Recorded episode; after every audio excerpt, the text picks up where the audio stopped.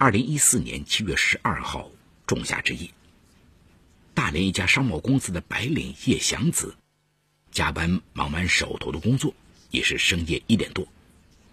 他拖着疲惫的身子，赶回位于大连市沙河口区的住处。此时，整座大厦已沉住了梦乡，四周安静的，只能听到自己的呼吸声。叶祥子走进电梯。按下七楼的按钮，疲倦的靠在电梯墙上，闭上了眼睛。电梯运行到七楼停下，打开了门。叶祥子睁开眼睛，正准备往外走，一个中等个的男子突然窜了出来。叶祥子吓了一跳，本能的避让对方。没想到，当两人擦肩而过时，那个男子突然转身，猛地勒住叶祥子的脖子。捂住他的嘴，把他拖到黑暗的消防通道里。叶祥子拼命挣扎，那个男子抡起拳头，重重的砸在了叶祥子的脸上，还低声恐吓道：“你敢出声，今天就是你的死期。”叶祥子被打得眼冒金星，他惊恐的连连点头：“钱包、手机、银行卡，我都给你，放了我吧。”话音未落，叶祥子又被对方迎面打了一拳，几乎昏厥。紧接着，那个男子一边恶狠狠的威胁，一边扯掉叶祥子的裙子，强暴了她之后，快速逃离。不知过了多久，叶祥子才从惊魂中醒过来，强忍着屈辱和疼痛，拨打了幺幺零报警电话。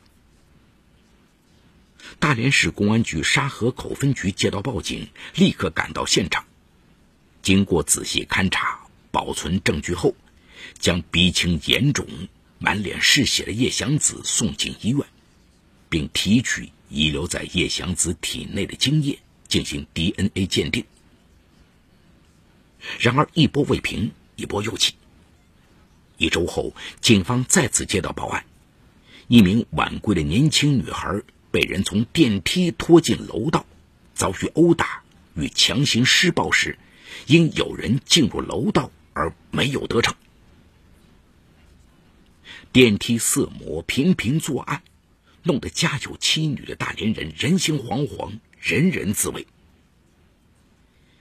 一段时间以来，大连女孩夜里都不敢出门，甚至谣传这个采花大盗如何相中哪个女子。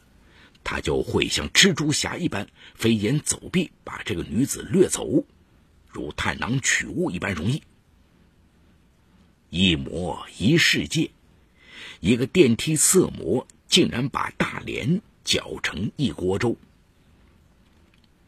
市民的极度恐慌给大连警方带来了无形压力。警方经过分析嫌犯作案手法、地点、时间等特性。总结出电梯色魔基本上都在西安路商住大厦附近作案，于是组织相关人员对该地区加强防范巡查，暗中派出多路巡防队员等待色魔出现。二零一四年七月二十三号二十三点，大连市沙河口区西安路一栋高层住宅一楼，晚归的王女士在等电梯的时候。被一个男子突然勒住脖子，捂住嘴，将他拖拽到消防通道。一番低声恐吓和拳打脚踢后，那个男子用力撕扯王女士的衣服与施暴。王女士拼命反抗，大声呼救。王女士的求救声惊动了夜里巡查的巡防队员。三名巡防队员闻声赶到，那个男子见势不妙，抽身便跑。巡防队员紧追不舍，将那个男子扑倒在地，当场抓获。经过突审，警方很快核实出犯罪嫌疑人的真实身份。嫌犯的名字叫朱亚文，时年三十七岁。近两个月来，沙河口区发生的五起高层住宅楼道强奸案，都是朱亚文所为。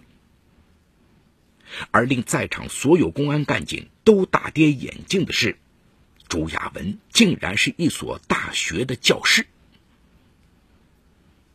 电梯色魔竟然是大学教师。现在的大学老师正是白天教授，夜里野兽啊！消息很快传开，人们震惊不已。朱亚文，名校硕士毕业，年轻有为，领导器重。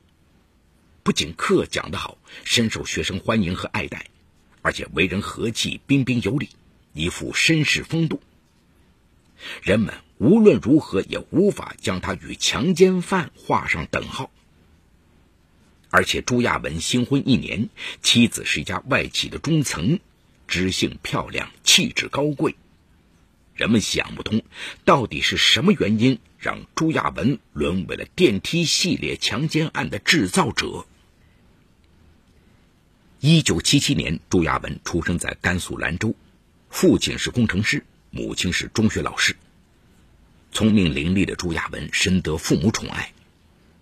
然而，快乐的日子却在他六岁时戛然而止。母亲因父亲出轨，坚决的离婚了，并争夺到了对朱亚文的抚养权。此后，母亲没有再嫁。性格较强的失婚母亲把所有希望都寄托在儿子身上，对朱亚文要求特别严格。自从父母离异后，朱亚文变得乖巧内向，生怕惹母亲生气，所以在学习上从来不用母亲操心。每次考试，他都要力争进入前三名。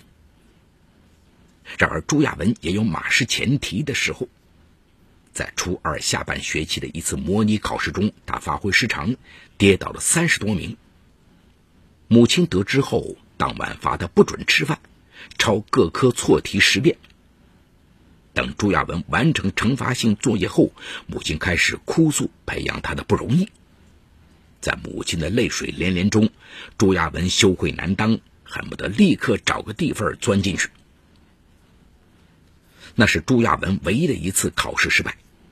此后，他再也没有让母亲失望过。母亲非常欣慰，每次儿子取得好成绩，他都亲昵的抚摸着儿子的头，赞叹：“儿子，好样的，真给妈妈争气。”朱亚文虽然学习很好，但都是为了取悦强势的母亲。生活在单亲家庭，他的内心一直极为压抑。高考时，朱亚文不负母望，考取了名校。大学生活理应五彩斑斓，是释放青春躁动的最佳时期。而母亲却对他要求严格。当同学们恋爱、旅游的时候，朱亚文只有当学霸的兴趣。大三时，母亲因乳腺癌晚期病逝。没有了母亲的庇护和鞭策，朱亚文在经历了痛苦的迷茫之后，学习更加努力。冥冥中，他觉得母亲一直在看着他，只是再也没有人为他取得的成绩喝彩了。后来，朱亚文因学业优秀被保研。研究生毕业后，他进入大连一所大学，和母亲一样，成为了一名教师。在大学里，朱亚文为人做事都要求自己完美。然而，没有人知道，朱亚文彬彬有礼的背后，却是一颗被压抑太久、强行掩饰的狂躁的心。有时，朱亚文恨不得抛下一切伪装，嬉笑怒骂，放纵一把。可多年的束缚已形成了惯性，他根本不敢有丝毫流露。二零一二年五月，在同事的介绍下，三十五岁的朱亚文认识了二十八岁的李丽。李丽在一家上市公司做企划，清秀靓丽，稳重大方。第一次见面，朱亚文就顿生好感。他觉得自己跟李丽似曾相识，对她一点都不陌生。而李丽也对各方面条件都比较优秀的朱亚文很满意。交往一年后，两人结婚了。婚后，朱亚文发现妻子李丽是典型的女汉子。个性要强，事业心极重。新婚蜜月旅行到一半时，李丽就开始焦虑了，工作电话不断。蜜月一结束，李丽便迫不及待的上班了，还时常加班加点。朱亚文心疼妻子，让她悠着点李丽却说：“度蜜月耽误了太多工作，得补回来。你也一样，得抓紧做研究课题。”那一刻，朱亚文突然意识到，当初跟妻子相亲时，为什么会有似曾相识的感觉？原来妻子与母亲太相似了，一样的强势个性，一样的严格要求。自己千挑万选，原来就是为了等待一个跟母亲一样的女子。朱亚文不禁五味杂陈。此时，朱亚文已三十六岁，一心希望有个孩子，可李丽却与他不在一个频道上。丽丽说：“我才二十九岁，正是事业的上升期，一旦怀孕，不仅升职无望，还可能丢了现在的职位。”日子如流水一般流过，不久，李丽因工作出色被提拔为企划部主管。李丽的工作更忙了。朱亚文发现，工作了一天的妻子回到家中还继续做文案。好不容易等到妻子上床，妻子已是疲惫不堪，对夫妻间的性事，不是拒绝就是敷衍了事，有时还责怪朱亚文太不体谅。二零一四年五月二十号，朱亚文算好妻子的排卵期，早早回家做好了可口的饭菜。为了营造温馨而浪漫的氛围，他还特意在餐桌上点上蜡烛，倒上红酒。然而，一直等到晚上八点，在朱亚文不停的电话催促下，李丽才一身疲惫的回到家里。对于丈夫苦心经营的浪漫氛围视而不见，嘴里却嘟哝道：“老公，还是大学清闲啊，哪像我，马上还要赶个文案。”面对一桌子的菜，李丽只是蜻蜓点水般吃了几口，把碗筷一丢。就对着电脑开始工作，把朱亚文晾到了一边。自己的一番心思化作无情水，流落无声。一股无名火顿时冒了出来。他劈头盖脸的对李丽说：“以后不要把工作带回家里。”李丽本就是个不会说软话的女汉子，嘴巴也不饶人。我努力工作还不是为了我们的未来吗？这是我的家。我想怎么任性就怎么任性。一言不合，两人争执起来。朱亚文更加恼怒，积蓄了半日的热情遇冷，他感到一种莫名的躁动憋在心里，快要发狂。他极力控制着自己的情绪，摔门而出。朱亚文独自来到一家烧烤店，要了十多串羊肉串。不胜酒力的他，连喝了三瓶啤酒。此时已是晚上九点多钟，朱亚文不想回家，一路行至沙河口区西安路，看见晚归的窈窕女子王云，便尾随其后，跟着王云进入了一座大厦的商住楼。王云在大厅停留一段时间后，久不见电梯下来，便拾阶而上，朱亚文也跟着进入了楼道。走在上面的王云，短裙下的一双长腿匀称性感。原本就躁动不已的朱亚文，被撩拨的欲火中烧。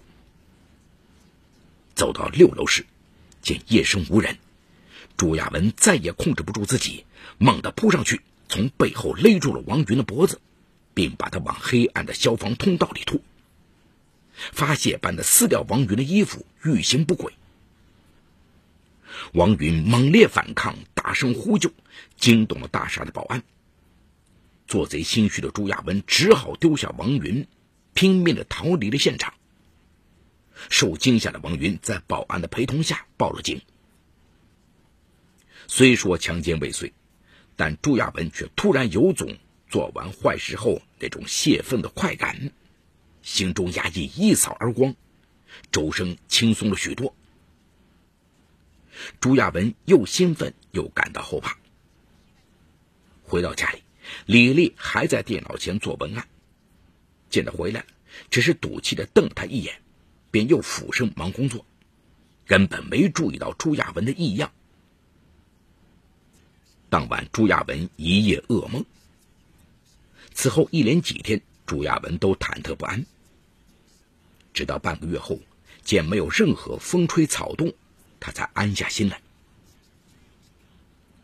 二零一四年七月九号上午，朱亚文所在学院的院长告知他，他的科研课题被学院否决了。朱亚文的心一下子跌落到冰点以下。当天晚上下班回到家里，妻子还没有回来，朱亚文更加感到凄凉。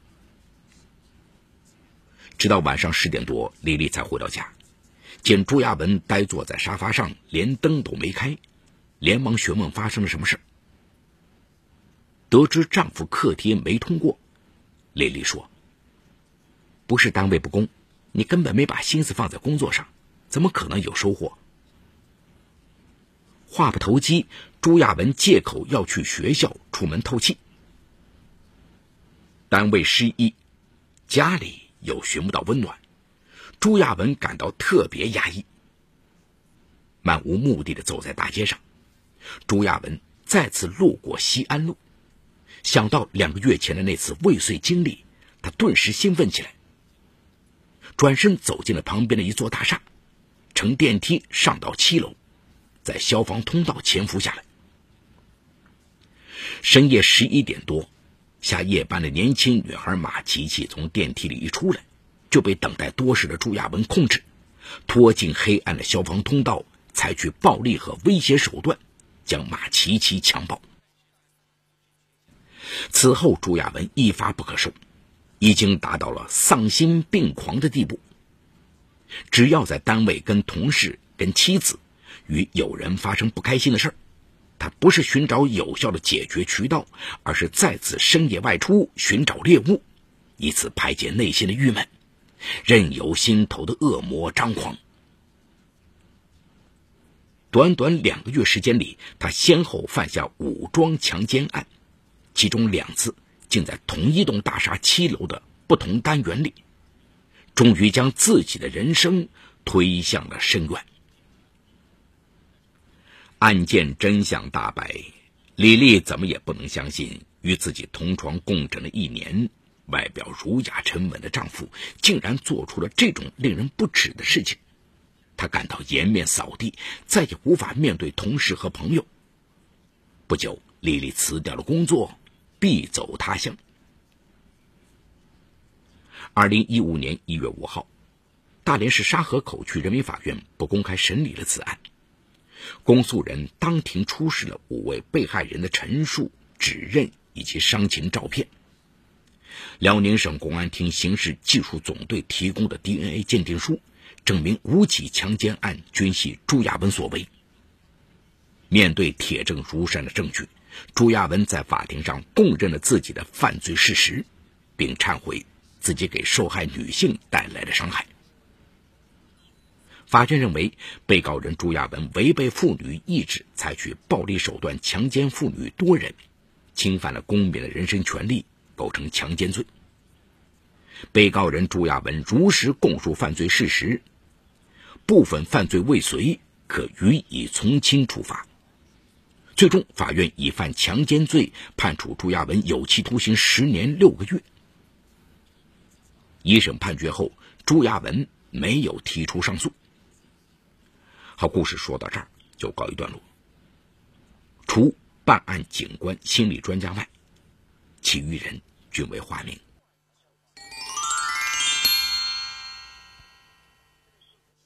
大学老师给人的印象应该是儒雅沉稳、彬彬有礼，对人谦和恭敬。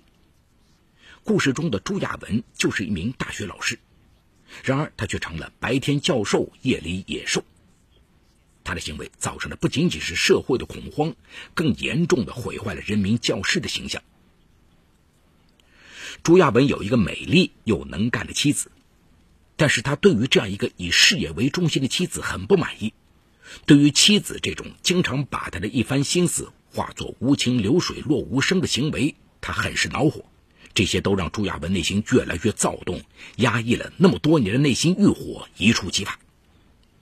朱亚文带着心中即将喷发的怒火走出家门，又伴着酒精，他见到漂亮女子，终于按耐不住了，在电梯内将一名妇女强奸。他突然有了做完坏事泄愤的快感，心中的压抑一扫而光，周身轻松很多。在这尝到这种泄愤方式带来的快感之后，他只要一遇烦心事，就出去祸害妇女。一发不可收拾，已经达到了丧心病狂的地步。朱亚文的这种行为违背妇女意志，采取暴力手段强奸妇女多人，侵犯了公民的人身权利，构成强奸罪，最终被判处有期徒刑十年六个月。原本一个从小学习成绩优异、善于教书育人的大学老师，是大家学习和称赞的对象，可是长期压抑的内心，促使他走向了深渊。作为母亲，望子成龙的心情是可以理解的，但是也应该考虑孩子的心情，懂得照顾孩子的情绪，释放孩子的天性，不能把学习成绩作为衡量人的唯一标准。同时，惩罚孩子应该注重方式方法。我国是一个法治社会，体罚并不符合社会主旋律。作为妻子，应该履行做妻子的义务，结婚生子理所当然。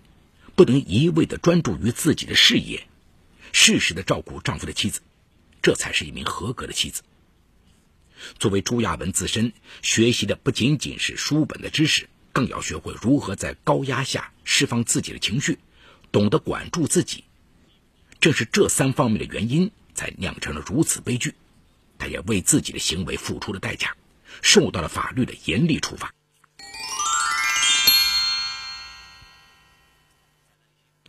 好，感谢嘉定区人民检察院为本次节目提供的帮助。本次节目编辑主持梁辉，后期制作王。